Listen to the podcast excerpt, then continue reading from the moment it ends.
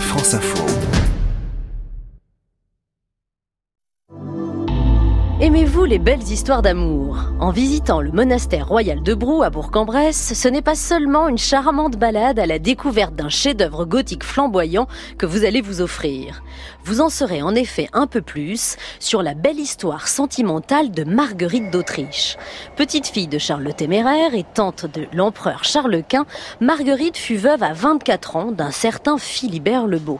Et eh bien c'est pour lui qu'elle fit édifier ce que l'on pourrait appeler aujourd'hui un Taj Mahal à la française. Véritable hymne à l'amour à l'aube de la Renaissance, le monastère royal de Brou, qui n'était à l'origine qu'un petit prieuré bénédictin entouré de champs, va devenir un monastère grandiose.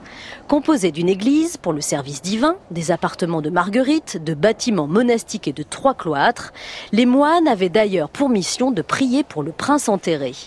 Je vous conseille de prendre le temps d'admirer l'église et sa toiture de tuiles vernissées dite à la bourguignonne. L'intérieur est aussi absolument grandiose. Vous ne saurez plus où donner de la tête entre les sculptures et les vitraux. C'est dans le cœur que vous pourrez admirer les fameux tombeaux de Marguerite d'Autriche, de Philibert le Beau et de sa mère Marguerite de Bourbon. Le gothique flamboyant s'illustre ici magnifiquement par ses dentelles de pierre. Le monastère royal de Brou a été récompensé comme étant le monument préféré des Français en 2014. Sa fréquentation a doublé depuis, alors pensez à réserver vos visites. Cet été, le festival de musique À la folie pas du tout, qui a trouvé au monastère son plus bel écrin, fête ses 10 ans. Une très belle programmation estivale de Loudoyon à Sarah Lavaux en passant par Barbara Carlotti.